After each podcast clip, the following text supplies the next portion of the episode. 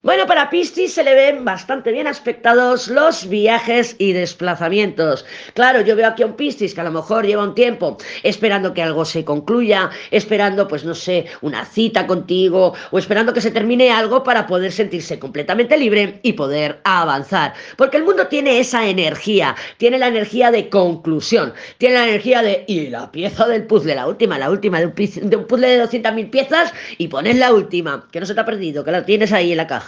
Pues eso, lo he concluido, lo he terminado. También es verdad que es una carta circular y tenemos que tener un poquito también en cuenta que pueden haber movimientos de repetición. Si tú tienes una dinámica ya con un piscis y la tienes más o menos ya calada, que dices, mira, cada dos días, o cuando pasa esto, se me aparta, me hace un ghosting, o cuando pasa esto, pa, reacciona así o así. Si tú tienes ya más o menos la dinámica cogida de la, del vínculo, de la relación con el piscis, el mundo te puede estar diciendo que se repite de una dinámica, pero no obstante, en cualquier caso, yo creo que este Piscis pueda estar en movimiento o tiene ganas de movimiento y que sí, que parece que ha parido después de haber esperado una etapa en que ha estado más silencioso, que ha estado más más ermitaño, más ermitaño.